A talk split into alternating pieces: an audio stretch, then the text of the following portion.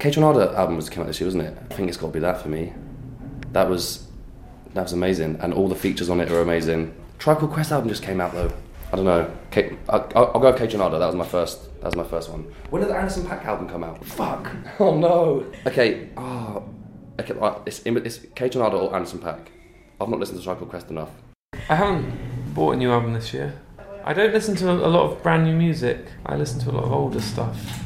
Um, people are largely dead and not releasing. The last thing I bought was a live Hendrix album, and that's not that's not fresh out this year. wasn't 2016. That was um, Woodstock or something. I can't remember which one it was.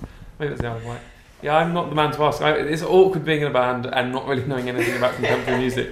People are like, "Who's the coolest new artist?" around?" I'm like, I don't know.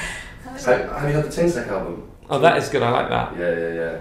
See, my only knowledge of new music